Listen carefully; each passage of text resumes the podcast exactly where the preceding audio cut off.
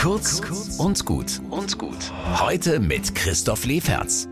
Der Kirchentag in Nürnberg-Fürth bewegt viele Ober-, Unter-, Mittelfranken und ich habe mich mit so vielen auf dem Kirchentag unterhalten, die gesagt haben, klasse, die Kirche lebt immer noch.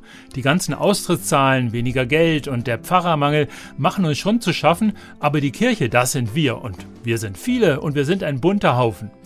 Was das wichtigste Thema war beim Kirchentag? Umwelt, Klimaüberleben, Zukunft. Ich habe einen Bischof erlebt, der schon immer fürs Klima gekämpft hat und der jetzt kurz vor der Rente sagt, hätte ich noch radikaler sein müssen. So muss das sein, immer vorne dran.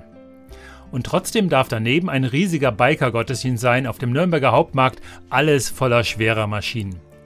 Und die Jungen, die dürfen ans Mikro überall. Aber die Älteren sind auch viele und da läuft sehr vieles sehr, sehr friedlich zusammen. So bunt, so fröhlich, so rücksichtsvoll, so feierlich, nie peinlich und so modern. Apropos modern. Ich war ja beim KI-Gottesdienst, also künstliche Intelligenz in Fürth, St. Paul, und da habe ich zwei Dinge gemerkt. Einmal, das war inhaltlich und von der Performance nicht toll, ehrlich.